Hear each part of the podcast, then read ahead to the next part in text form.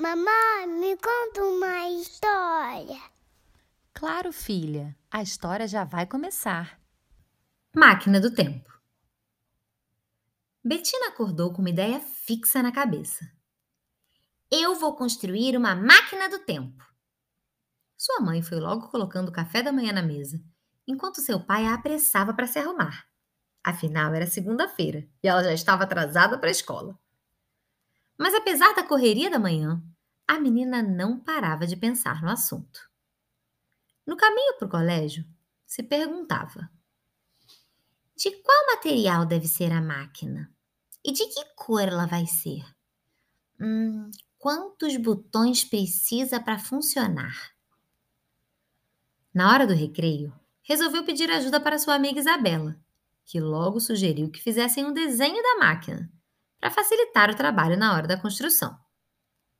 Muito empenhada, foi exatamente o que Betina fez. Nossa, tá linda, B! Parabéns! disse Isabela. Mas ainda tinha alguma coisa faltando. Na aula de artes, Betina fez a máquina usando argila.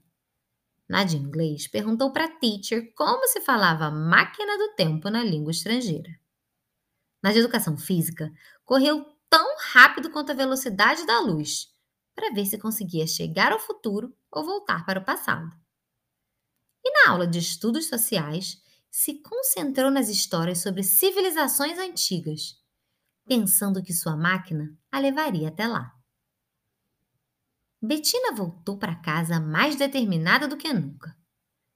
Ela ia passar a tarde com seus avós e concluiu que lá seria o lugar perfeito para sua construção.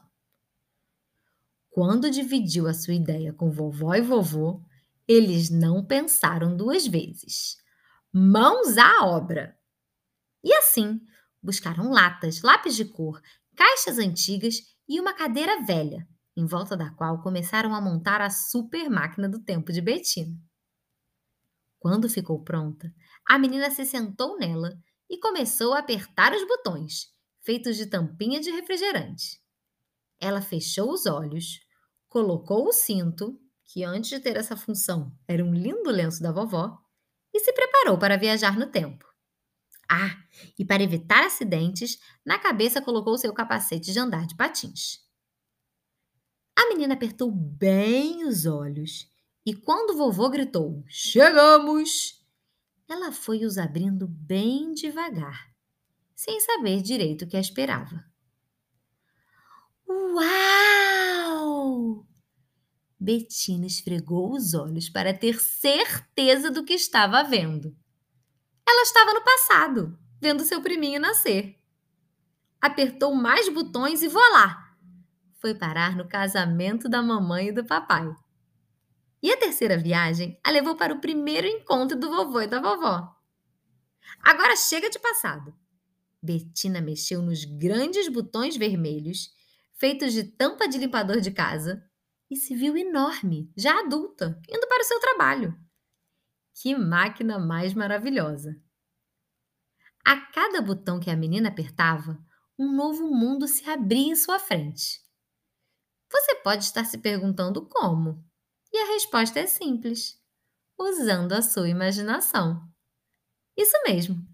Através dela e de alguns álbuns de fotos antigos e desenhos criativos, a menina conseguiu viajar no tempo.